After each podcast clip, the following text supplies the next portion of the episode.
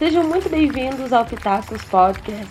Esse podcast feito pra você, pra gente, pra todo mundo se meter na vida dos outros. Eu sou a Sherry e eu tô aqui com o Logan, o coach da organização. Eu mesma, olá, Cher, como é que você está aí nessa noite curitibana, meia fria, meia quente? Eu estou divina, maravilhosa, fenomenal. Não esperava menos, né? Fazendo sucesso, é assim mesmo. Esse é o nível do podcast, né? Nós muita autoestima, né, Logan? Uhum, sim, é claro, aqui a gente não se acha, aqui a gente tem certeza. Gosto, gosto assim. E o nosso tema de hoje é justamente sobre uma questão que nós podemos dar vários pitacos, porque já passamos por isso, né, Logan? Quando é a hora de sair de casa e morar só?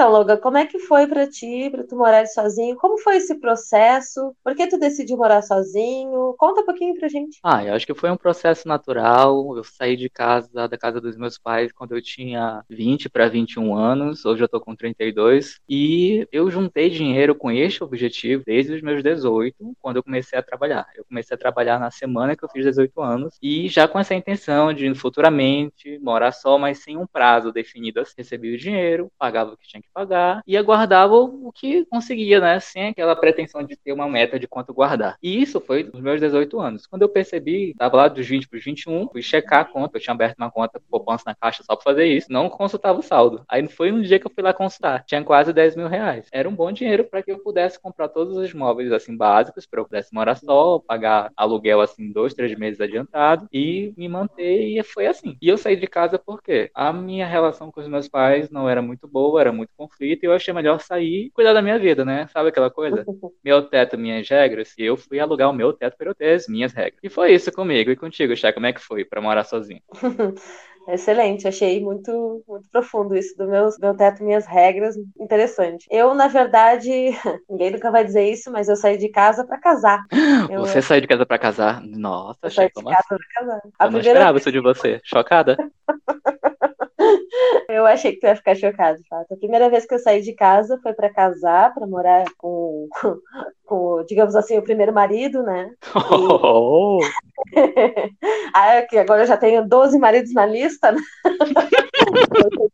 é brincadeira. Mas a água sai agora daqui que eu acabei de. Não, é brincadeira, é brincadeira. Eu, eu saí para morar com o primeiro marido, obviamente que não deu certo, né? Porque eu tinha. Eu Por isso chama-se primeiro, né? Por isso chama-se primeiro, né? Que é o primeiro erro, que Não. Aí.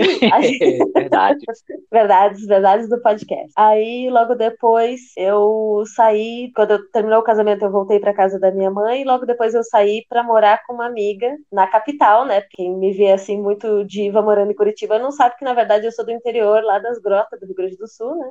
E aí, eu saí do interior, a guria do mato, fui morar na capital com uma amiga. E foi um dos melhores momentos, assim, na minha vida morar com ela. Ela também era da minha cidade, né? E ela morava lá já há algum tempo. Inclusive, ela mora lá até hoje, né? E foi muito legal, assim. As duas experiências, embora a primeira bastante traumática, a segunda foi muito válida. E eu nunca, em toda a minha vida, morei sozinha. Completamente sozinha. Tu já passou por essa experiência, Logan, de morar completamente sozinho? Já, várias vezes. Desde que eu saí da casa dos meus pais, eu morei sozinho por todo esse período. Depois eu fui morar com outra pessoa, agora depois de casar, né? Depois de velho, depois de 30 anos na cara, fui deixar de morar só. E que bom, né?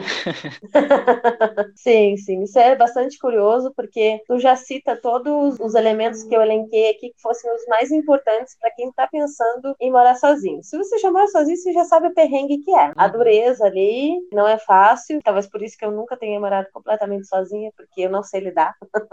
Quem não sabe, eu sou filha única e filhos únicos são esses seres que não sabem lidar. Mimada então, que chama. É completamente. Nossa, uma bota mimada, eu gente. Eu chutei, eu chutei, acertei, é isso? Completamente. Revelações. Muitas revelações nesse podcast. Os elementos que eu elenquei aqui que fossem os, os três primeiros mais importantes de começar a pensar em morar sozinho são o planejamento, a organização e as finanças, que são os três que o Logan citou que teve lá no seu começo. Hum, é isso é? mesmo, muito importante, porque se você não sabe o que você quer, nem onde você quer chegar e nem quanto vai custar, você nunca vai sair do lugar. São verdades. Embora eu não tivesse nenhum dos três quando saí da casa da minha mãe, em nenhum dos, dos momentos da minha vida, acho que só no atual casamento, que eu fiz alguma coisa parecida com planejamento, organização e, e análise de finanças, o restante eu não fiz isso, me arrependo amargamente e não recomendo, tá, pessoal? Então, escutem o que o Logan tem a dizer para vocês, porque ele conhece muito mais desse assunto do que eu, já que sou uma pessoa privilegiada e mimada. Agora um adendo, chefe, se você me permite, a audiência quer saber. Eu sei, eu já sei dos detalhes, tá? Morram de inveja, eu e a Cher nos conhecemos há décadas, mentira. Mas é como se fosse, eu já sei dos detalhes. Você citou o quê? Neste casamento, aí depois citou o termo nos restantes, no plural. A audiência quer saber quantos foram? Os restantes que eu quis dizer foi nas saídas restantes. O casamento é o segundo. De uma maneira anterior, eu saí para poder morar com uma amiga, né? Então eu. Ah, então tu juntou os casamentos, que foram dois, contando com o atual, e as Sim. vezes que você morou fora da casa dos seus pais, que foi com essa sua amiga. Então, três vezes. Isso. Que você morou Isso. só com a. Eu saí da casa da minha mãe em 2013 para casar. Aí logo depois eu voltei para casa dela, 2014, porque o casamento foi breve. Depois, em 2014, voltei em janeiro. Em outubro eu saí de novo e aí eu nunca mais voltei a morar com a minha mãe. Depois que eu saí em outubro, aí eu saí da casa que eu fui morar em Porto Alegre com a minha amiga. Alguns anos depois eu fui para outras cidades, mas para fazer outras questões envolvendo trabalho, estudos. E depois, sim, aí eu fui morar com o meu atual marido. É estranho falar isso, porque o Logan me conhece. e a gente não, não fala marido aqui, e é um pouco estranho, mas sigamos. Né? É, na verdade é isso. São seis é anos isso. de casamento, três anos morando junto, é um casamento, né? O casamento, gente, para quem nunca casou, é assim: tá morando junto, vocês dois pagam o mesmo boleto, aquele código de barras é pago com o dinheiro dos dois, vocês estão casados. Fato, só isso, verdade. E aí, quando você resolve que você vai morar sozinho, você tem o quê? Responsabilidade. E responsabilidade é aquela coisa que a gente precisa, mas a gente não quer, mas a gente precisa. Fale um pouco sobre esse termo responsabilidade, Logan? Tu que é uma das pessoas mais responsáveis que eu conheço. Responsabilidade, quando você vai morar sozinho, é você saber que tudo que você sujar, você mesmo vai lavar. Não adianta deixar para depois. O banheiro não vai se lavar sozinho. As louças não vão se lavar. A roupa suja não vai correr e se jogar dentro da máquina e ligar ela para se lavar. Não. Se você não fizer, não vai acontecer.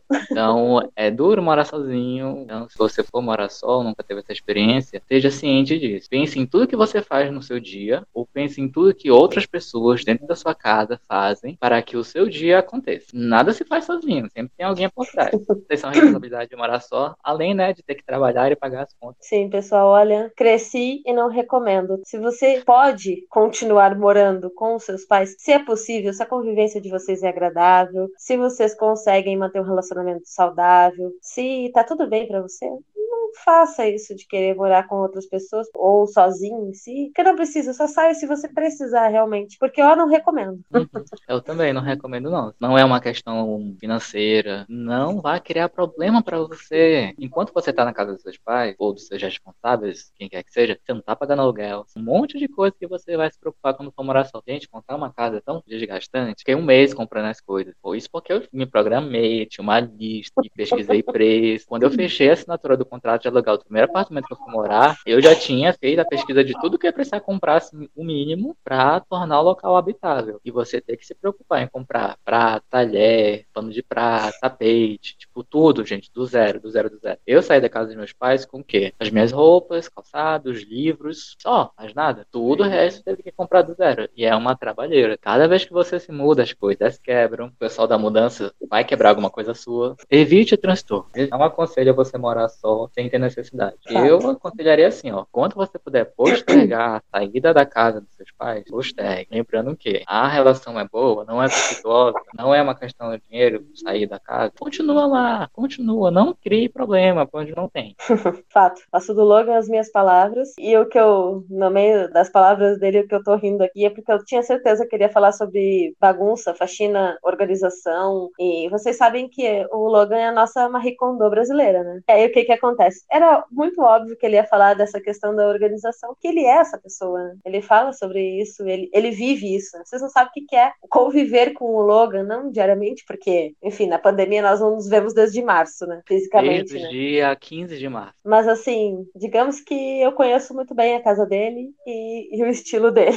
Então, hum. é um estilo que a, a virginiana que habita em mim grita, né? De alegria, de emoção, de felicidade.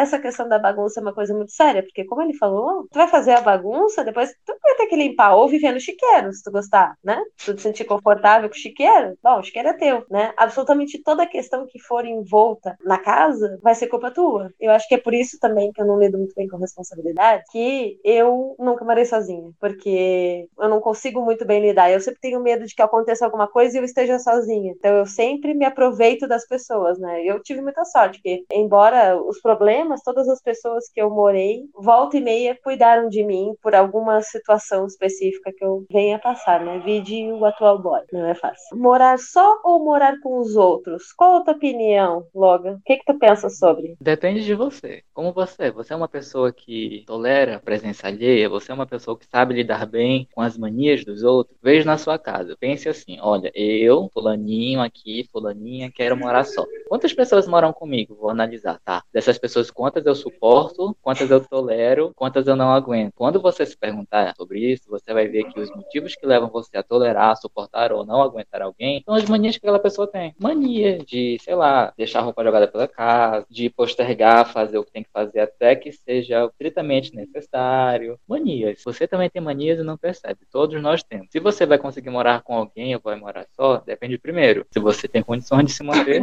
sozinho, né? Segundo, ah, eu tenho condições de me manter, mas gosto companhia dos outros, beleza. Se você gosta da companhia dos outros, procure alguém que vá morar com você que tenha, assim, muitas afinidades com você. Porque tem aquele ditado que diz que os opostos se atraem. Isso é mentira. Os opostos não se atraem. É só na física, tá? No mundo real, são os semelhantes que se atraem. Se você pensar as pessoas que você mais gosta, que mais tem paciência de passar um tempo com, são pessoas parecidas com você. Eu que sou casada, a Cheque é casada, os nossos cônjuges são parecidos com a gente, não são opostos. Por isso que a gente está ainda, né, casado. Então pense nisso quando você for decidir. Moro só, moro com alguém. Tenho dinheiro para morar só? Ok. Não gosto de outras pessoas? Ok. Check. More só. Agora, não tenho dinheiro para morar sozinho. Não gosta de outras pessoas? Aí você tem que mudar, você tem que amadurecer, tem que ser uma pessoa que tem que ser mais tolerável. Porque você não tem dinheiro para ser intolerável. Então você é tolerável e mora com alguém. Essa é a dica. Meu Deus, eu acho que esses conselhos deveriam ser cobrados para serem dados. Esse podcast aqui só ajuda quem está ouvindo. Caro ouvinte, preste muita atenção, anote, anote isso na sua parede, que o Logan só deu lições de vida nessa fase. É, foram três décadas e dois anos sofrendo nesta terra, aprendendo as coisas, quebrando a cara, para estar aqui falando para você. Anote, porque o subtítulo do nosso podcast é Vendemos Conselhos. E só conselhos bons, pois vendidos, né? Então aqui é uma enxurrada de conselhos, dando pitaco na sua vida.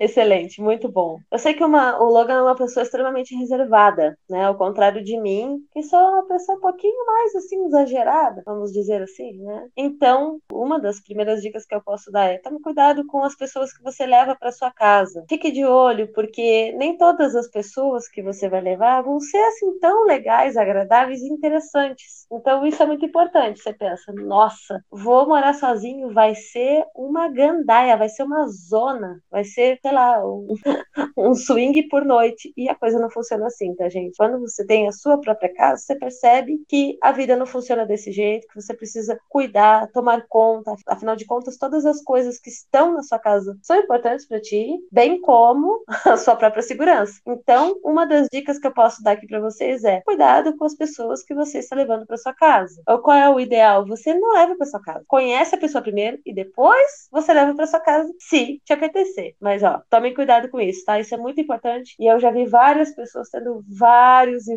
vários problemas sérios por conta disso, roubo e entre outros. O que, que tu pensa sobre isso, Logan? Olha, isso é uma coisa muito séria de levar as pessoas que você acabou de conhecer para sua casa se você mora só, mas também é uma coisa séria você dar informações sobre a sua vida, sobre a sua rotina se você mora só. Eu tive um problema com isso, eu aprendi sofrendo, que foi o seguinte: nesse primeiro local que eu fui morar sozinho, era uma casa muito grande, de três andares, cada andar tinha quatro apartamentozinhos. O meu apartamento era no último andar da casa, para os fundos da casa. Era teoricamente seguro porque tinha um portão para acessar cada andar, tinha câmera de segurança, ok. E era um bairro bom da cidade, não era perigoso nem nada, assim, super ok. Eu tinha um contrato de um ano de aluguel. Eu fiquei quatro ou cinco meses fui assaltado. E eu acho até hoje que quem assaltou ou quem armou foi a dona do local. Eita! Revelações a dona do local, porque um dia antes, não, um dia antes não, uma semana antes desse, é, desse arrombamento acontecer, eu vi a própria dona do local indo lá e tirando as câmeras de acesso às três escadas de cada andar. E eu lembro de ter perguntado, estava quebrado, ela falou que ela estava tirando para manutenção. Ela tirou a câmera dos três andares, no dia seguinte alguém colocou no primeiro e segundo andar. No meu andar não foi colocada a câmera. E, Babado. sei lá, quantos dias antes disso acontecer, ou semanas, não sei, ela tinha me ligado para perguntar perguntar sobre os meus horários, porque tinha que fazer uma pintura na fachada do, do, apartamento, né, que era um corredor externo grande, e talvez pudesse, sei lá, respingar tinta na janela e molhar alguma coisa dentro da casa. Isso não existe, né? Você vai pintar o lado externo, você simplesmente só fecha a janela, né? Aí não, não molha, né? Porque afinal é tinta, né? Não é água da chuva. Enfim. Só que ela fez essa pergunta numa ligação de telefone, eu tava no trabalho, tipo, correndo pra lá e pra cá, e respondi muito rápido e falei, ah, fica em casa tal dia, tal horário, se você for pintar alguma coisa, me avisa pra sei lá, deixar a janela fechada, alguma coisa assim. Ninguém sabia os meus horários, porque era uma pessoa que nesta época tinha dois empregos, e um dos empregos era um horário muito variante. Ou seja, todo dia eu saía de casa num horário e voltava em outro, todo dia. Hum. Enfim, o ponto é que numa bela sexta-feira, nesse dia eu cheguei às quatro horas, três horas, tava cedo ainda, tava sol na rua. E o apartamento tava arrombado. Tava Gente. arrombado, a fechadura tava solta, tava só encaixada no local, mas o miolo da fechadura tava quebrado. Ah. E eu, é, e eu morava só, era um apartamento pequeno, eram dois quartos, um banheiro e um quarto cômodo que era tipo a sala de jantar, estar e cozinha tudo junto, sabe? Uhum, um único sim. cômodo. Esse único cômodo era a entrada do apartamento. Beleza. Uhum. Aí eu saía de casa, eu fechava a porta do meu quarto. O outro quarto, como eu morava só, era um quarto que ficava vazio, eu estendia a roupa lá para secar dentro do quarto e deixava a janela aberta. Mas nesse dia uhum. especificamente, eu tinha fechado a janela do quarto, tava as roupas secando, fechei na chave, não sei porquê, eu nunca fazia isso, mas fechei na chave os dois quartos e fechei na chave a porta de fora da rua, né? Óbvio, a porta da Sim. rua. E fui trabalhar. Quando eu voltei, as três portas estavam estouradas, a fechadura estava estourada. As minhas roupas que estavam penduradas foram levadas, Gente. estavam secando, foram levadas. E do quarto que eu usava, o meu laptop, que volta e meia eu levava pro trabalho, nesse dia eu não levei, foi roubado. E eu tinha um ah. videogame Nintendo Wii que eu tinha comprado há menos de um ano. Eu tinha um videogame, tinha um controles, tinha todos aqueles apetrechos de videogame, tipo controle que imita um volante, controle que imita uma guitarra, controle que imita uma não sei o que. Ah. Levaram o videogame, levaram os controles, mas não levaram os, os jogos, né? Os CDs. Gente. Foi assim um prejuízo, porque só o computador era mil e pouco, o videogame era quase dois mil. No mesmo dia, fui na delegacia, fiz o boletim de ocorrência, uh, chamei a dona do prédio e falei, olha, vou me mudar amanhã, não quero pagar nenhuma multa aqui de rescisão de contrato. Uma multa era X vezes o valor do aluguel, não lembro agora. Que boletim, tá aqui a cópia. Eu não quero que você me cobre rescisão contratual, tô saindo amanhã, e eu saí realmente no dia seguinte. E se você me cobrar o contrato, a gente se vê na polícia, porque eu tenho certeza que você ou algum funcionário seu está envolvido nisso. Ela tinha um funcionário que fazia manutenção, que limpava, que varria, enfim, né? manutenção predial. Sim. Ela ficou caladinha e saí no dia seguinte. E olha só, eu contei para alguém que eu achava, né, que não ia ter problema nenhum. E eu contei meio que sem perceber, como eu falei. Ela ligou de sopetão e perguntou, ia fazer uma manutenção prédio, que horas você tá em casa, caso precise, né, fechar sua janela. Deu nisso. Foi a única vez em que eu tive a minha casa arrombada. E eu Gente. já tinha esse, essa preocupação, esse cuidado. Aí eu me mudei para um outro local, né, mais seguro, um outro local que era uma única casa, uma única residência, cheio de portão, cheio de fechadura, para não acontecer isso de novo. Gente, que história. E eu nem tava pensando em qualquer coisa nesse sentido quando eu comentei do cuidado com as pessoas, mas faz todo sentido, assim, pelo que tu tá contando aí, que pode acontecer, né? Principalmente pode. a pessoa morando sozinha, porque é super fácil. Hoje é, é diferente, porque nós somos dois aqui em casa, na casa de vocês também. Então é mais tranquilo, mais seguro, né? Mas quando, se vocês forem morar sozinhos, tomem todo o cuidado do mundo, né? E isso aconteceu com o Logan. O Logan é um cara, ele é um cara grande. Vocês não conhecem ele, mas ele é grande. E, e se vocês forem meninas, cuidado redobrado, né? Tenha cuidado. Se você mora só, anda de ônibus e chega em casa à noite, por exemplo, tenha cuidado. Olhe para trás antes de pegar a chave e abrir a porta da sua casa. Porque Fato. se alguém sabe que você mora só, a pessoa vai achar que é mais fácil, tipo, arrombar a sua casa enquanto você tá entrando lá. É, exatamente. Exatamente. Também cuidado. Bom, e agora vamos falar então um pouquinho sobre os gastos. Se tem uma coisa que custa caro nessa vida, é ser adulto. Coisa que custa muito caro, né? Quando eu paro para pensar na relação dos meus pais, na relação dos meus avós, enfim, dos possíveis irmãos que eu, caso eu tivesse, não tenho, mas vamos imaginar que eu tivesse, eu não faço ideia de como eles faziam para fazer toda a manutenção da casa, né? Porque hoje eu vivo numa situação que tenho muita sorte, estou muito privilegiada, está confortável e ainda assim é bastante difícil. E aí eu fico pensando como seria se eu tivesse crianças, por exemplo? Como seria se eu tivesse outras pessoas que dependem de mim e já não seria fácil? Então, quando a gente fala de grana e de gastos em geral, a gente fala de todas as todos os boletinhos, né, que você precisa pagar. E não são poucos, é quando você cresce e pensa, meu Deus, quantos boletos temos nesta vida? Então, sobre esse gasto de boletos, como é que funciona? Cada relacionamento a gente sabe que funciona de uma maneira. Como que vocês funcionam aí na casa de vocês, Olga? a risada do Ayrton. Bom. Fala vai junto, né? É. É o terceiro integrante do podcast, é o Ayrton. Ah, é.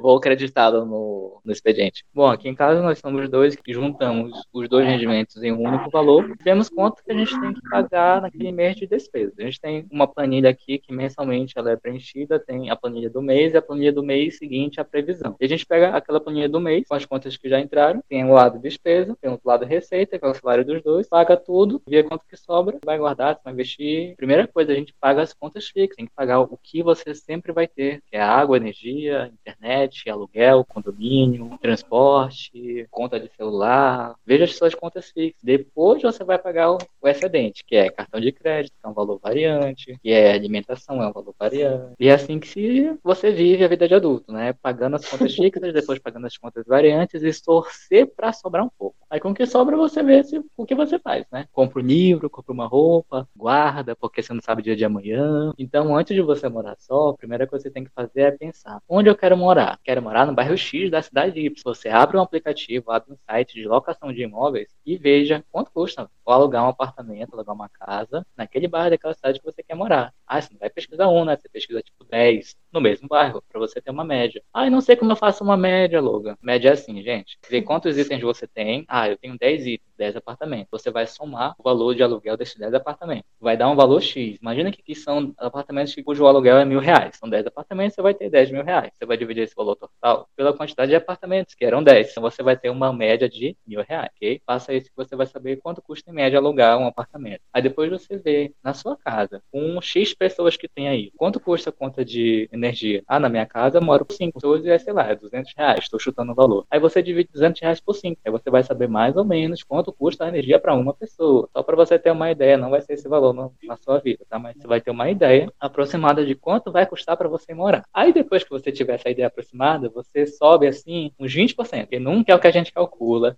Sempre tem conta extra, você vai ficar doente, vai ter que comprar remédio, seu sapato vai furar, você vai ter que comprar outro. A fechadura da sua casa vai quebrar porque você vai meter a chave de um jeito estranho e quebrou a chave lá dentro. Você vai ter que chamar um chaveiro. Sabe quanto custa chamar um chaveiro? Aqui em Curitiba é 200 reais o chaveiro 24 horas. Você tá chegando de noite, sei lá, bêbado, e foi abrir a porta do apartamento. Tinha chave errada, quebrei. Você vai ligar pro chaveiro 24 horas, 200 reais peguei até a sua casa, mais 50 reais pra trocar a fechadura. Lá foi 250 reais que você não sabia que você ia gastar. Então, sempre se prepare para gastar além do que você planejou inicialmente. E depois que você fizer todos esses cálculos, você perceber, meu salário agora atual, ou meu salário do meu cônjuge, vai dar para bancar isso tudo e vai sobrar um pouquinho. Aí sim, querido, querida, começa a procurar apartamento de verdade.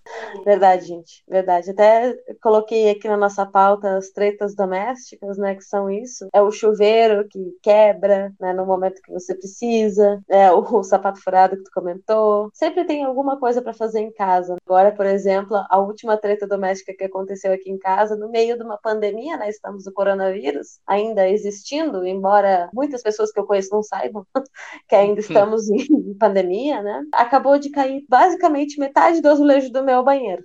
Ele, ele, Como assim? Ele descolou da parede, assim, ele caiu, ele se jogou, ele desistiu da vida do banheiro. e aí, o que acontece? A gente vai precisar chamar um pedreiro para fazer tudo isso. Ou seja, eu vou ficar um tempo sem conseguir usar o meu chuveiro. Pelo menos aí um dia, no mínimo, talvez mais dois dias, sei lá. Imprevistos acontecem, tu precisa ter esse dinheiro extra para emergências. Então, ah, vai acontecer alguma coisa, tem que estar tá lá. O Logan disse, ficou doente, pessoas ficam doentes, é normal. Então, você precisa ter dinheiro para ir na farmácia, para poder comprar as suas coisas, para eventualmente ir no médico. Então, essas contas de casa são realmente uma coisa que é uma parte dura, é uma parte difícil. É uma parte que eu não recomendo ser adulto. Eu vi aqui quantidade, a porcentagem de pessoas que moram sozinhas de acordo com IBGE.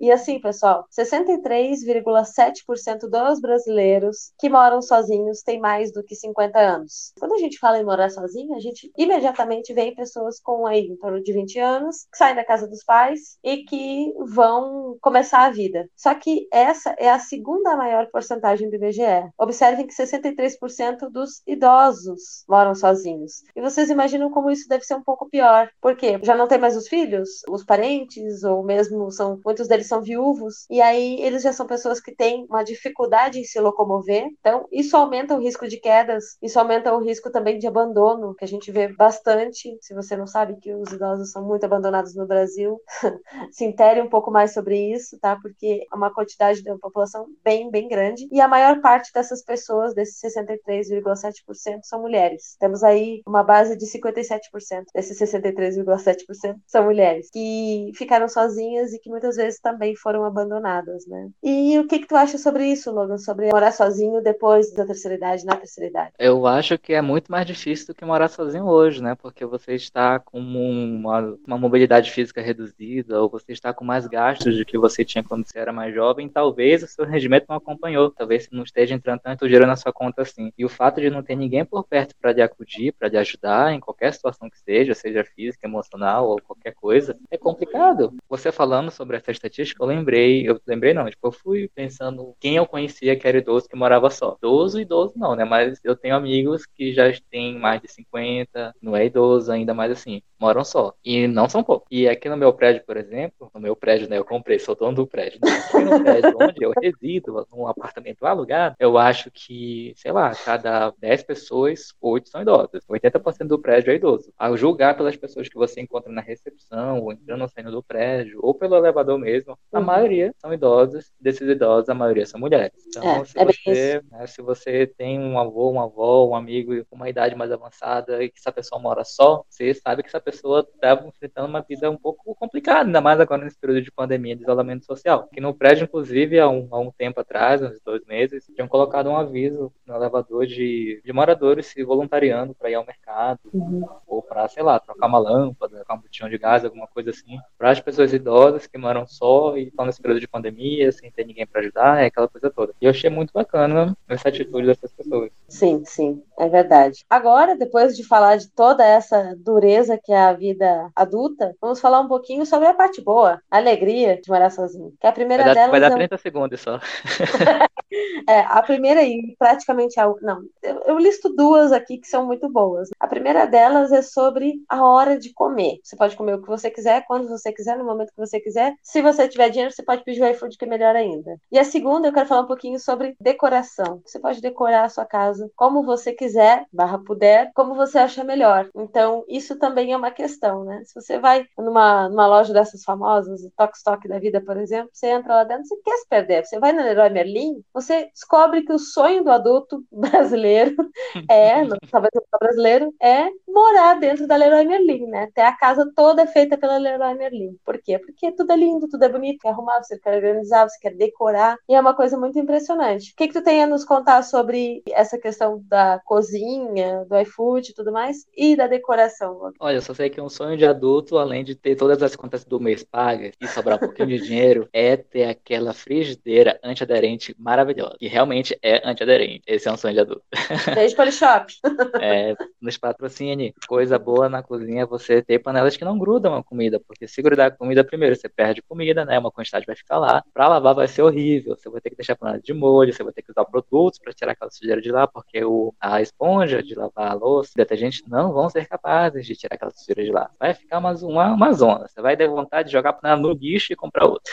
E sobre a decoração, é uma parte boa de se morar só, você colocar o espaço com a sua cara e não só o ambiente se restringe a você, na sua casa, na casa dos seus pais, que seria o seu quarto, mas todo o ambiente. E isso é uma coisa muito bacana, porque se você deixa o ambiente com a sua cara, você gosta de estar no ambiente, passa a ser agradável voltar para casa, você não fica com aquela ansiedade, ai, ah, quero sair, quero sair. Não, você quer ficar em casa porque você gosta de ficar em casa, porque casa é você, ela reflete o que você é. Agora, nesse período de pandemia, por exemplo, que a gente fica muito tempo dentro de casa, né, só sai para ir ao mercado e olha lá, pintamos duas das quatro paredes da sala de um tom de laranja muito bonito, que eu te mandei a foto, você lembra, não você viu? Ficou maravilhoso. O tom de laranja chama rosa alaranjado, mas assim, de rosa não tem nada não. A parede estava branca, já estava ficando suja pelo uso, ia ter que pintar de qualquer forma, a gente já está aqui há dois anos e não, já começou o terceiro ano, ia ter que pintar, pensamos, por que não pintar de laranja? Já que a gente já decorou outras partes da casa, já colocou quadro, colocou estante, colocou outras coisas que a gente queria, e faltou isso. E a gente mesmo pintou, foi numa loja, comprou a tinta, voltou para cá, comprou jornal, jornal velho numa, numa banca de revista, acho que foi tipo 10 quilos de jornal por 10 reais, uma coisa assim, muito jornal, fita adesiva, colocou no, no chão para não sujar, né, o piso de tinta. A gente mesmo pintou, tirou ficou lindo, maravilhoso. E dependendo do que você quer fazer para decorar sua casa, não precisa gastar dinheiro, você não precisa ir na Leroy Merlin, é tudo absolutamente caro. Fui lá uma vez, a gente comprou duas cúpulas de abajur pequenininha e comprou uma plantinha. E foi assim, muito caro. Você entra lá, você se sente assim, pobre, pau.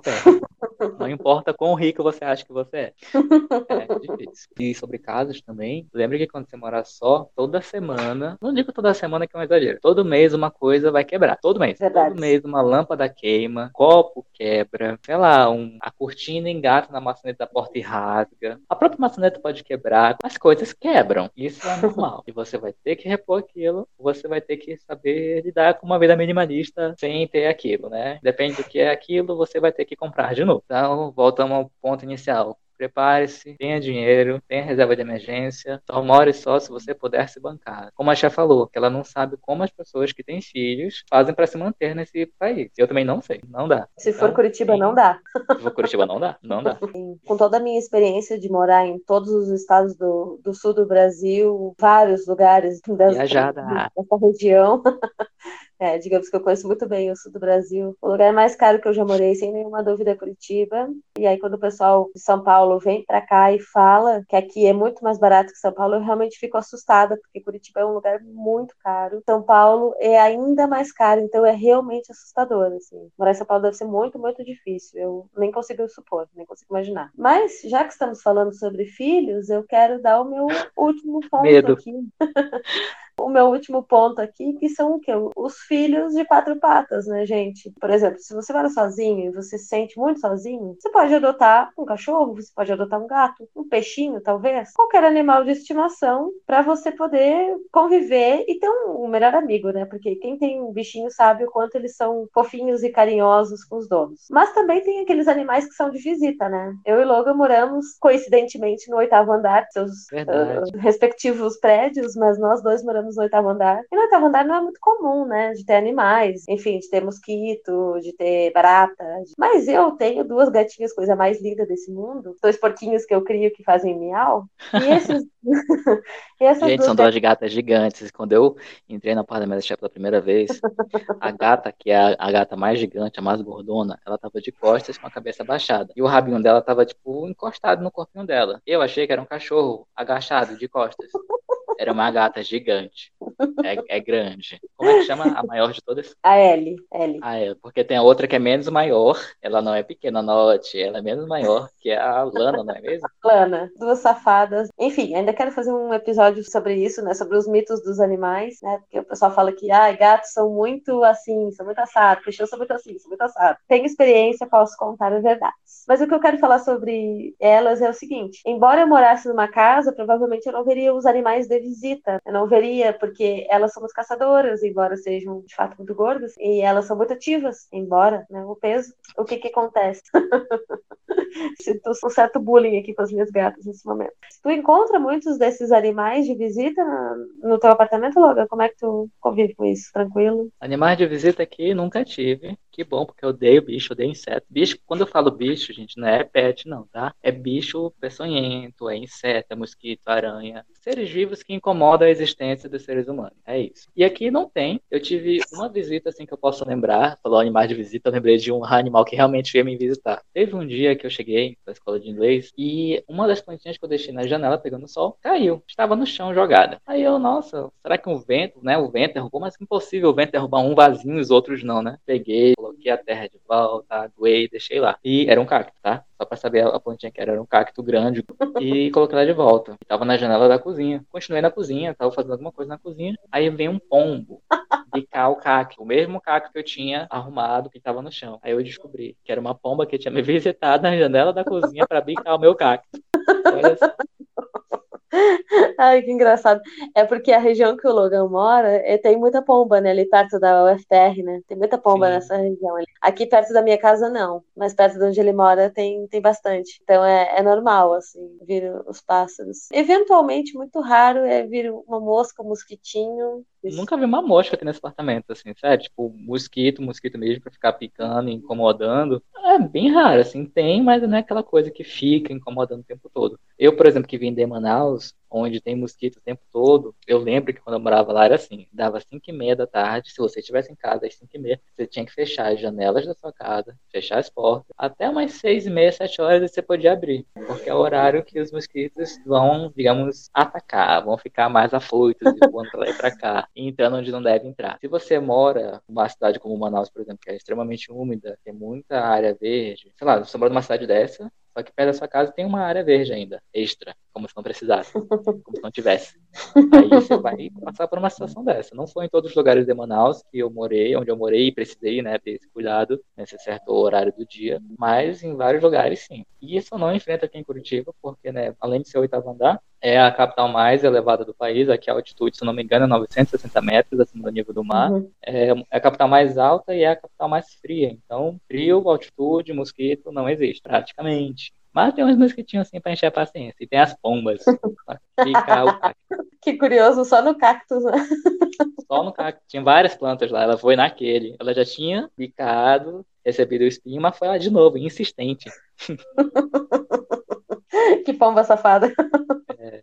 Xé, deixa eu te perguntar, já que você falou que morou em todos os estados do sul, né, os três, já morou em outros lugares fora do sul do Brasil? Não, nunca morei. Uma vez eu quase morei no Uruguai, porque a minha infância eu passei na, numa região bem próxima ao Uruguai, ali, Santa Vitória do Palmar, que é uma cidade que fica a 20 quilômetros do Uruguai, então era uma possibilidade, mas acabou não se concretizando. E morar, eu só morei nos três estados do, do país, assim, do sul do país. Do, do país é ótimo, né? Do meu país. meu sul é meu país. Ah, te peguei era isso. Ai, Jesus, Deus me livre. Credo, né? Que nojo. É. E das cidades que você morou, qual é a melhor cidade ou a pior? Não, na verdade, vou mudar a pergunta. Você morou nas três capitais do Sul, correto? Não, não, não morei nas três. Eu não morei em Florianópolis, infelizmente. Ok. Então, das cidades que você morou por mais tempo, eleja uma cidade de cada estado e diga o pró e o contra de morar nessas cidades. Bom, eu vou começar falando sobre o Paraná, que Curitiba foi a única cidade do Paraná que eu morei. E eu acho que Curitiba é, sem dúvida nenhuma, a melhor cidade de todas, porque é uma cidade que tem uma qualidade de vida muito boa, apesar de ser uma cidade bastante cara, como eu disse antes. Se você tem uma condição boa e está procurando uma boa cidade para morar, eu recomendo fortemente Curitiba, principalmente se você gosta de frio ou se você tem dinheiro para ter um aquecedor.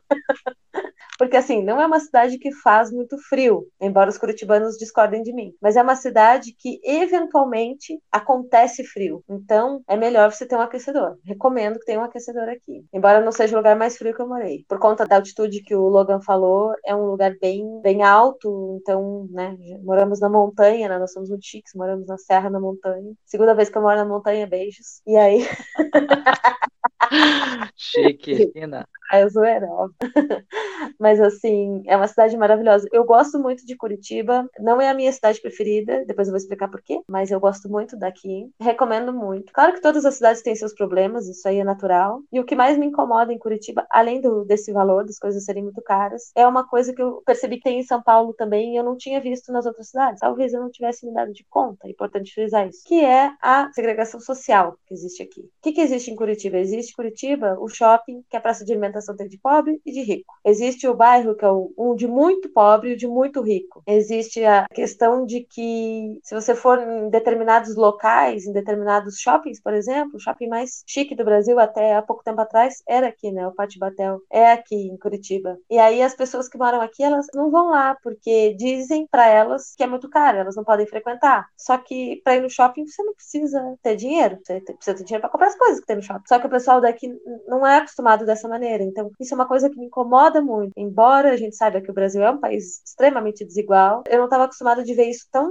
tão perto, assim, sabe? Tão próximo. Descarado, essa é a palavra, que é descarado. Exatamente, exatamente. E aí o pessoal me falou que São Paulo é igual, e Curitiba tem uma pegada muito forte de São Paulo, tem muito paulista aqui, dada a distância, né, próxima. Então, essa relação, assim, me incomoda muito com Curitiba. Embora seja uma cidade ótima, recomendo a todos conhecerem, visitarem, morarem. É excelente. De Santa Catarina, eu morei apenas em duas cidades, foi Blumenau e Itajaí, e eu não recomendo nenhuma das duas, por motivos diversos. Primeiro, Blumenau é uma cidade linda, linda, linda, linda, uma das cidades mais bonitas que eu já conheci. Aliás, Santa Catarina é um estado lindo. Poucas coisas que eu já vi nessa vida são tão bonitas quanto a geografia de Santa Catarina. É absurdamente linda. As montanhas são lindas, a praia é linda, é um lugar muito bonito, muito bonito. Mas Blumenau tem um problema que é assim, é o calor, é uma cidade no vale, literalmente é uma cidade dentro de um, de um buraco do lado da montanha. Então é uma cidade que não tem vento, uma cidade que faz 40 graus com facilidade, eventualmente faz um friozinho, mas não é nada muito sério, e chega a 30 graus assim quase todo dia. Então é um, é um lugar difícil para quem não tem tolerância ao calor. Imaginem vocês que eu adoro calor, eu gosto muito. E eu não aguentava viver em Blumenau por conta do calor. O ar-condicionado lá é essencial, quase como que o Logan falou sobre a Amazônia. Só que a diferença é que a Amazônia fica no norte do país, espera-se seja calor. E Blumenau é no sul e a gente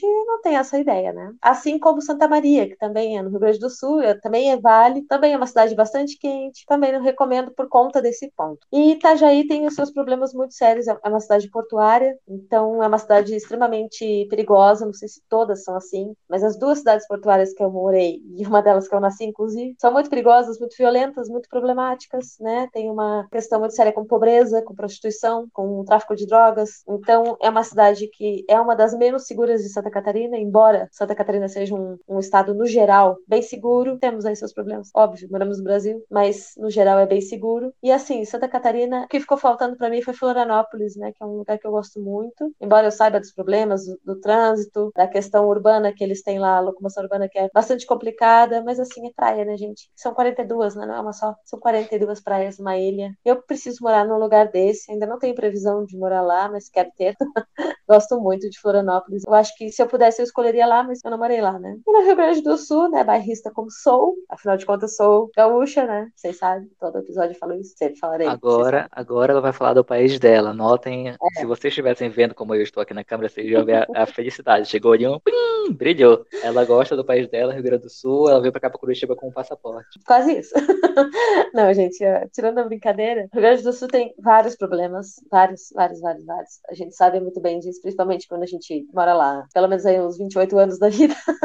Mas assim, a cidade que eu mais gosto do Rio Grande do Sul é Porto Alegre. Por quê? Porque eu tenho uma relação com Porto Alegre de nostalgia. Eu tive um problema de saúde quando era criança, e aí eu ia com muita frequência a Porto Alegre, e eu saí de Rio Grande, que é a cidade onde eu nasci, a cidade portuária onde eu nasci, e Rio Grande na época era uma cidadezinha pequenininha, né? Hoje uma cidade um pouco maior, digamos assim, né? Se eu não me engano é a quarta maior do estado, mas na época era uma cidade pequena, e aí eu fui para Porto Alegre muitas e muitas vezes e cheguei a morar em Porto Alegre, né? Quando eu fui morar com a minha amiga, eu fui morar em Porto Alegre. Então é uma cidade que eu tenho uma relação de nostalgia. Não é uma coisa assim, ah, Porto Alegre é lindo, Porto Alegre é organizado, Porto Alegre é bonito ao seu modo. Inclusive a parte bonita de Porto Alegre lembra muito Curitiba, a parte bonita de Curitiba são parecidas. É uma cidade um tanto que é insegura, depende do lugar onde tu moras, é bem difícil, assim, é bem complicado, tem que tomar cuidado mesmo. Cuidado que eu vejo que em Curitiba é bem menor, tem que ficar ligado, como eu disse, é no Brasil, mas Porto Alegre precisa ficar mais ligado ainda, é complicado. Mas por conta de todos os momentos felizes que eu tive naquela cidade, que não foram poucos, por conta do atendimento que a gente tem quando a gente chega num lugar, por conta da, da recepção do povo em Porto Alegre, que em geral é muito boa, claro que vai ter problemas, óbvio, mas assim, tu te sente tão acolhido lá que é Porto Alegre, a minha cidade preferida. Então, eu gosto muito de Pelotas também, que é uma cidade bem maltratada e bem, eu sou bem triste em relação a isso. A metade sul ali eu conheço como a palma da minha mão, mas a metade norte eu, eu conheci um pouco só, então não posso opinar sobre, só conheço um pedacinho de Santa Maria periferia e, e, um pouquinho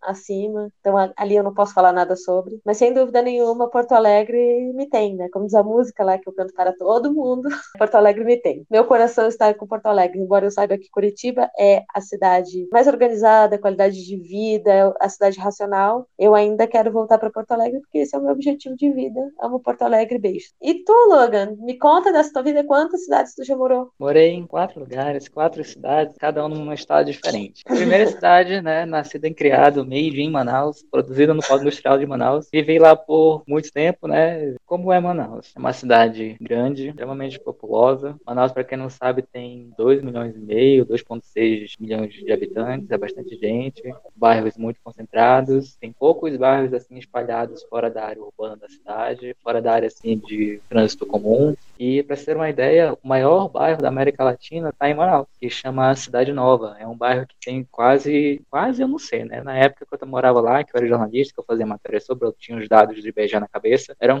cerca de 200 mil habitantes, num bairro chamado Cidade Nova. E é um, 200 mil habitantes é uma cidade, né? A minha cidade tem 200 mil habitantes.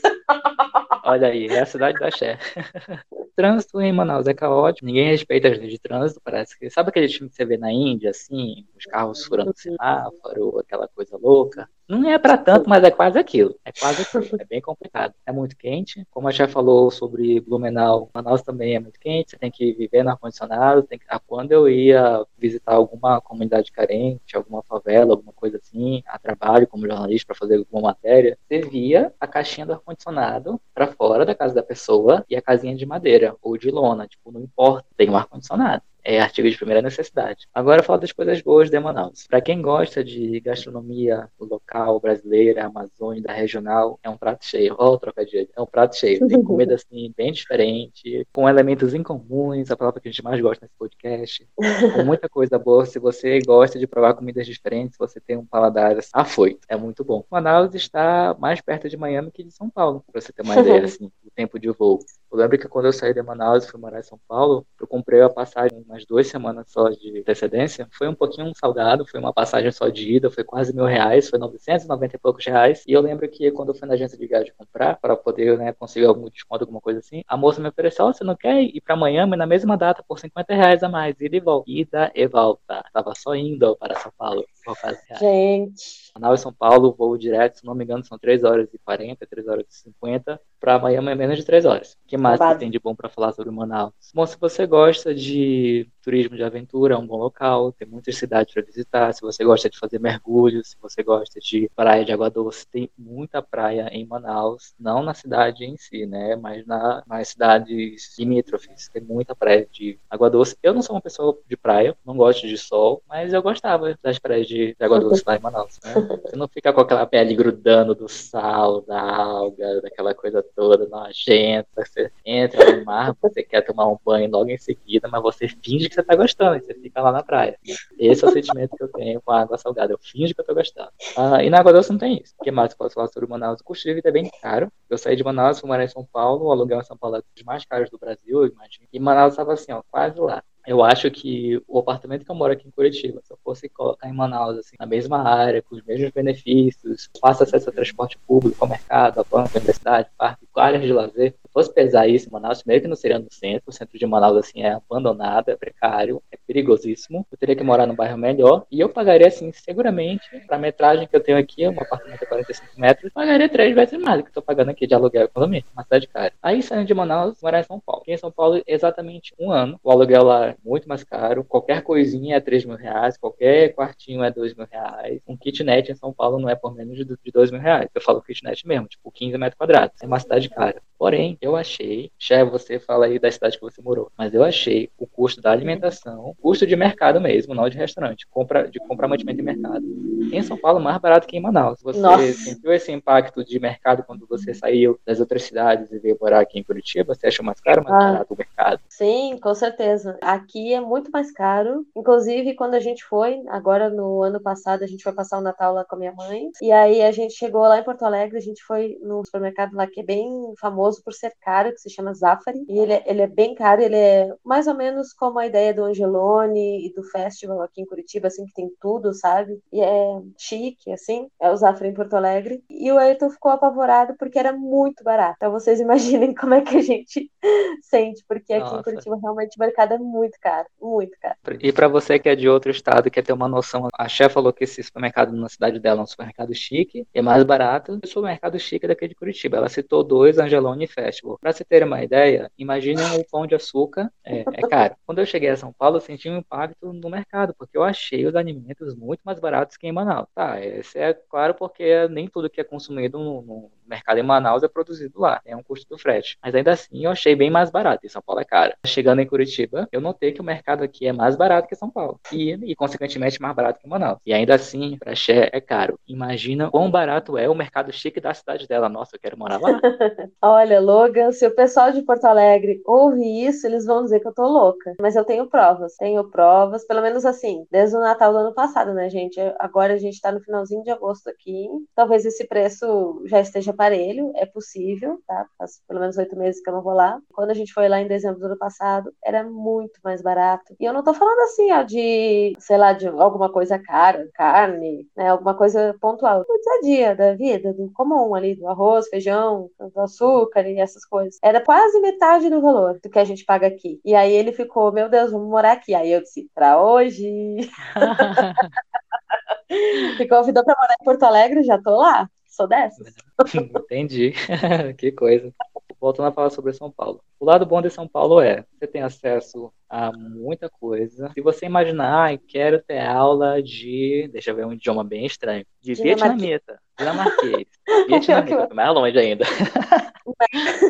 É sério, você vai achar um professor particular de vietnamita em São Paulo. Você vai achar um professor particular de dinamarquês em São Paulo. Você vai achar um professor particular de, sei lá, de um dos 14 variações do mandarim você vai achar em São uhum. Paulo. Tem mercado para tudo, para todos os gostos e todos os bolsos. Tem locais que são muito caros, tem locais que são menos caros, mas todos os locais são caros. É basicamente isso. transporte funciona? Funciona. Quem mora em São Paulo vai dizer, ah, o transporte aqui é horrível. Querida, você mora numa cidade que tem trem, metrô, ônibus e eles passam no horário certo. Eles cumprem, eles cumprem a jornada, eles cumprem um trajeto. Eu vim de Manaus, onde não tinha horário para passar ônibus, onde não tinha metrô, onde não tinha trem, onde você pegava um ônibus e às vezes o motorista fazia um outro trajeto porque ele queria desviar a rota, ele estava atrasado, ele queria encurtar o caminho. Ele queria, ele fazia. Era neste nível. Era um transporte público zoado, muito zoado, muito mal organizado. Em São Paulo isso não ocorre. O transporte público é bom. O que mais que dá para falar sobre São Paulo? Faça acesso a várias cidades de carro, tem um aeroporto lá que você pode ir qualquer lugar do mundo, as passagens aéreas partindo de São Paulo são mais baratas. Tem um seu lado bom, tem um seu lado ruim. Aí saindo de São Paulo, e isso até São Paulo estava solteiro, né? Não tem um trajeto de vida da pessoa. Fui a São Paulo, conheci meu cônjuge, casamos aqui em Curitiba, mas assim, já passou, já se conheceu em São Paulo, já não se desgrudou mais, e fomos morar por dois meses numa cidade chamada Passa Quatro, no interior de Minas Gerais, no Alto da Serra, uma cidadezinha pequena que você dá para andar. E a gente andou, a gente conheceu a cidade todinha assim, num trajeto de uma tarde a pé. A cidade pequena, bonitinha, fofinha. Ficamos lá por dois meses para decidir onde que a gente iria morar, né? em que capital que não fosse nem Manaus nem São Paulo. E pesquisando no IBGE, fui vendo né, os índices de desemprego, índices de violência, só vendo as coisas ruins. E temperatura, quais que tinha as temperaturas mais elevadas, para eu poder descartar essas cidades para a gente escolher. E acabou ficando entre Florianópolis e Curitiba. E como Florianópolis é uma cidade menor em relação a Curitiba, tanto o espaço geográfico quanto as oportunidades econômicas, digamos assim, a gente decidiu vir para Curitiba. E deu certo. E nessa cidadezinha a gente ficou morando por dois meses, uma cidade super charmosa. Como toda cidade pequena, o custo de vida é mais barato. Eu fiquei chocado, para você ter uma ideia. Teve um dia lá que deu um problema no encanamento. Aí a gente teve que chamar uma pessoa para consertar lá o encanamento do banheiro. E a pessoa consertou e tudo mais, aquela coisa de cidade do interior, já querem saber da sua vida, vocês chegaram aqui agora, não sei o quê. Aí a gente foi contar, né, brevemente, a casa que a gente estava é da minha cunhada, uma casa de férias que ela tem lá. E esse encanador estava perguntando da nossa vida, a gente também, né, perguntando porque eu queria saber o custo de vida da que morava lá.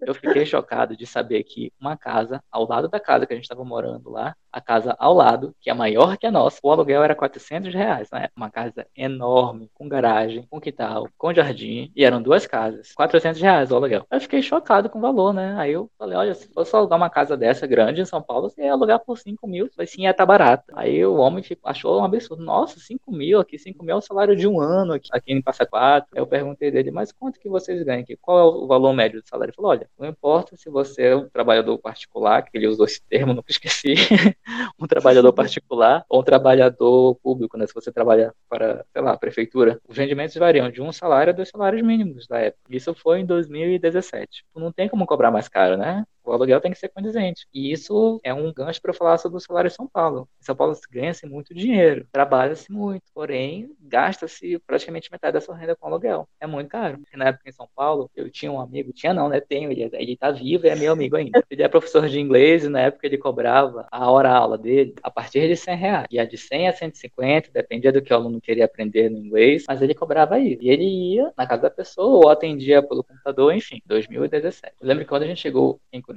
fui oferecer aulas de inglês por lá e perguntar, né, quanto era o valor. Depois que eu entrei na escola de inglês que eu trabalhei, não vou dizer o nome, pois não patrocina o episódio. Gente, o valor que os professores dessa escola de idiomas me falaram na época que eles ofereciam aqui em Curitiba era coisa de 20 reais a hora, 25 reais a hora. E em São Paulo, para o mesmo idioma, era 100 reais. Olha a diferença de valor. Uhum. O que o custo de vida é extremamente alto, o que nos leva a falar de Curitiba. Dessas quatro cidades pelas quais eu passei, Curitiba é a última e é a que eu mais gostei. Eu costumo falar assim que Curitiba é uma mini São Paulo. Tem um pouquinho de tudo, tem muita desigualdade social, porém é uma cidade arrumada, onde o transporte público funciona, é uma cidade limpa, que não fede. Em São Paulo, você anda no centro, parece que andando dentro de um banheiro público sujo. Uhum. É, Curitiba é arrumada, é bem cuidada. É toda a cidade desse jeito? Não tem, eu não transito por toda a cidade. Eu basicamente não é. transito no, no centro e nos bairros assim ao redor do centro, porque é onde eu preciso estar para trabalhar, para comprar alguma coisa, para ir, para viver, para, enfim, para cuidar da minha vida. E eu não sei como é a realidade nos bairros assim mais afastados do centro da cidade, mas aqui onde eu moro é uma boa vida. Eu digo que é a melhor cidade que eu já vivi, é a melhor qualidade de vida que eu já tive, com o menor custo-benefício para ter este padrão de qualidade que eu tô tendo hoje. Fora que, né, frio, amo, adoro frio. Eu tenho ar condicionado aqui assim central. Eu nem preciso pagar energia, olha só.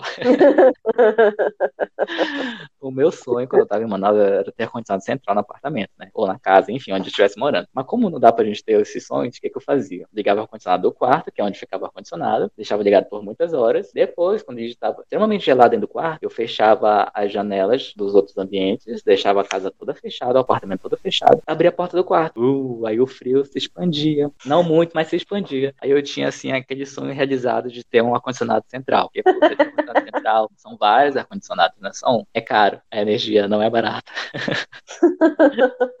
e aqui em Curitiba tem isso de graça. É um bônus de morar em Curitiba você ter ar-condicionado central. Praticamente todos os meses do ano. Em alguma época do mês vai fazer frio. Praticamente todo mês faz frio. Ah, e as pessoas. Eu não falei sobre as pessoas de lugar nenhum. Deixa eu falar sobre Manaus. Vou falar só sobre Manaus e Curitiba, que são dois extremos. Mas antes de falar sobre Manaus, outra dentro aqui. Um amigo do meu marido, que é de Salvador, e já morou em São Paulo, já morou em Brasília, já morou em várias cidades.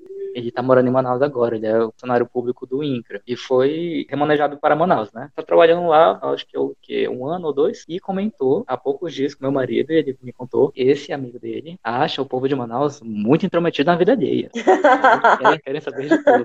Aí ele me contou e perguntou, o povo de Manaus é assim? Eu falei, olha, comigo pelo menos não era, né? Porque eu nunca fui uma pessoa muito aberta, nunca fui de contar minha vida. Tenho poucos amigos conto nos dedos, e eles, assim, entre eles ainda tem a peneira para saber quem sabe da minha vida ou não. Nunca fui muito aberto. Aí ele me contando, teve um episódio assim bem específico que aconteceu o seguinte: essa pessoa que trabalha no INCRA viajou a trabalho, ficou três, quatro dias fora de casa. Quando voltou para o apartamento, a vizinha de baixo encontrou ele, por acaso, no elevador, no corredor, no dia que ele estava entrando. Falou: Nossa, Fulano, você estava viajando, né? Ó, a vizinha sabia que ele estava viajando. Aí ele falou: É, tava viajando trabalho e voltei hoje. Beleza, entrou no apartamento. Aí ele contando para o meu marido, deu dois, três minutos. A vizinha foi lá no apartamento dele, bater na porta, para puxar conversa, para saber como tinha sido a viagem, o que, é que ele estava fazendo. Igualzinho a Curitiba. Ó, idêntica.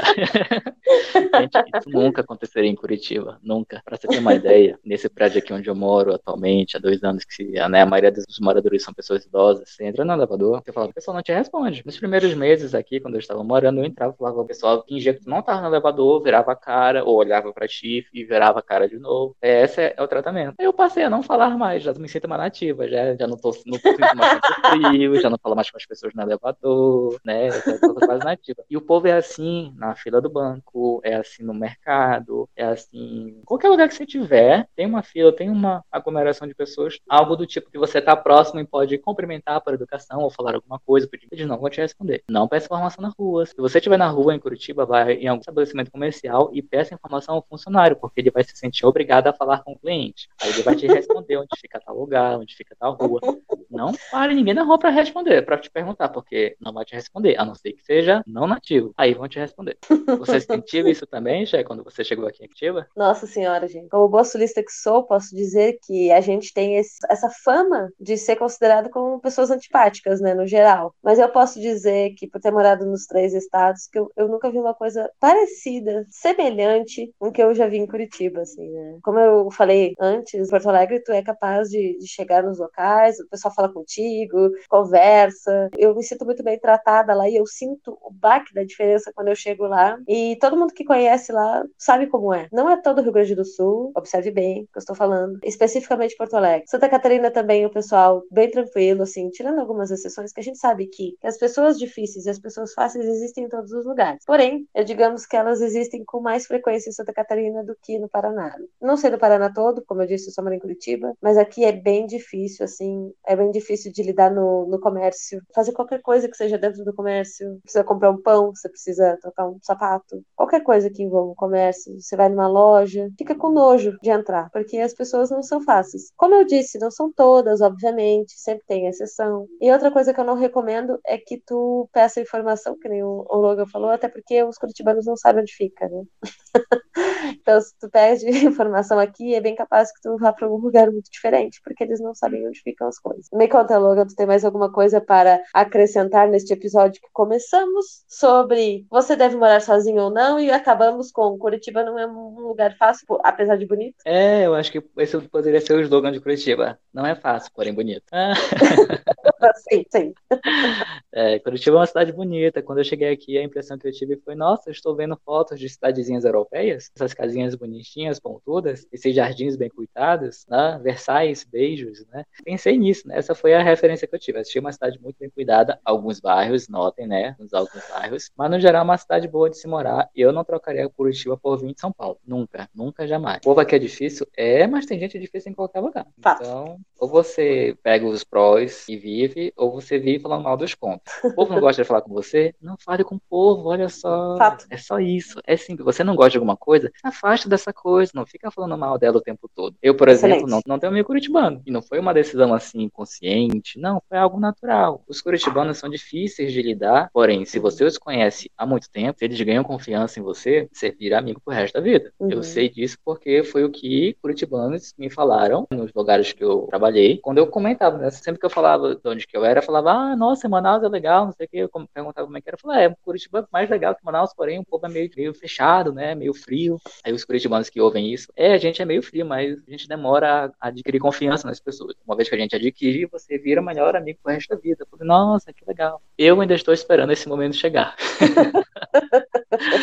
Confesso, porque assim, lembrando agora assim rapidamente dos amigos mais próximos, amigos que vêm à minha casa, que conhecem a minha vida. Tem um que é quase curitibano, ele é de uma cidade ao lado que chama São José dos Pinhais. Quem conhece Curitiba é a cidade onde está o aeroporto de Curitiba. Ele não está em Curitiba, ele está nessa outra cidade ao lado. E este amigo, ele é dessa cidade do lado, mas ele assim, ó, é um curitibano típico padrão, é muito curitibano. e ele é meu amigo, tá aí, ó, para dizer, ah, é só para só para preencher a cota que chama, né? Pronto.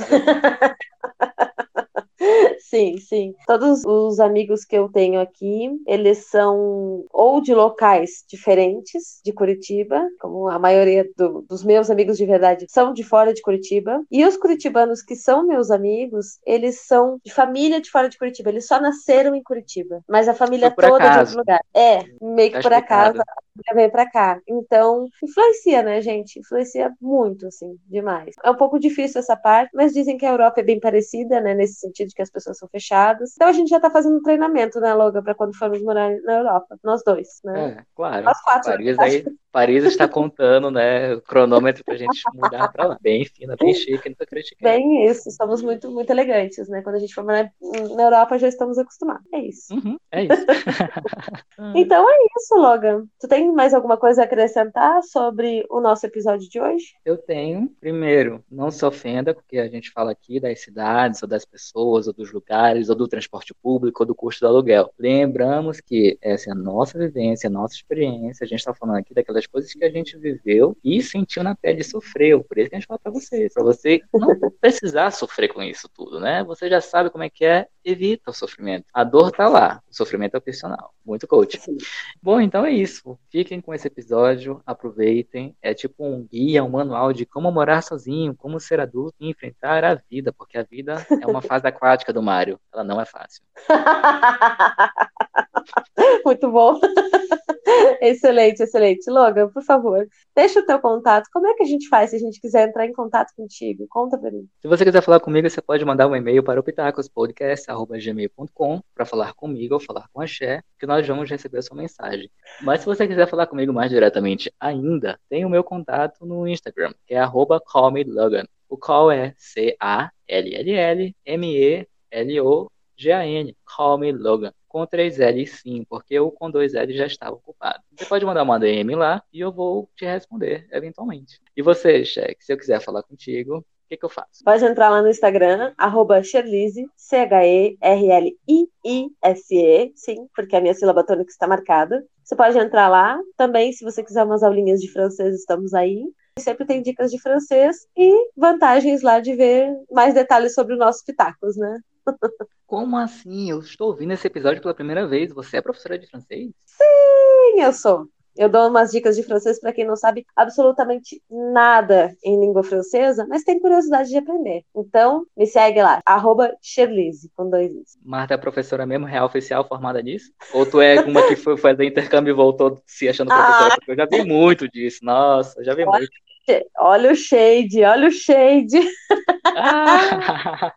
Sim, gente, eu sou professora, formada nisso, professora, mestre em letras, língua portuguesa e francesa. Eu atuo só com francês já faz alguns anos. E se você está interessado em começar a aprender francês, pode chegar, que ela tem várias dicas sobre língua francesa. Muito bem. Propaganda feita. Então, gente, nós vamos ficando por aqui. E se você quiser mandar uma dica de uma sugestão do que você quer que a gente fale aqui, pode mandar no e-mail, pode chegar no Instagram da Share, não chegar no meu Instagram, ou no Instagram oficial do nosso podcast, que é o arroba Pitacos Podcast. Se você chegar lá e nos seguir, nós vamos ficar muito felizes, porque né, a nossa meta é ter 10 mil. É 10 mil ou é 20 mil para puxar o arrasta para cima? É 10 mil. É 10, né? Então nossa meta é ter 10 mil. No momento estamos longe do mil, mas com sua ajuda chegaremos lá. Você pode mandar uma DM lá, ou mandar uma mensagem de e-mail, ou clicar no link que tem lá no Instagram, ou que tem na descrição do episódio, em qualquer agregador de podcast que você estiver ouvindo, tem um link dizendo: mande uma mensagem de áudio aqui. Pode mandar uma mensagem de áudio e a gente talvez pode,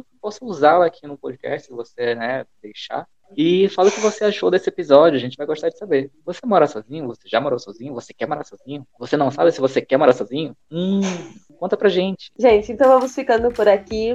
Um beijo enorme em todo mundo e escutem a gente. Não esqueçam do Pitacos Podcast. Até o próximo sábado. Tchau. Tchau.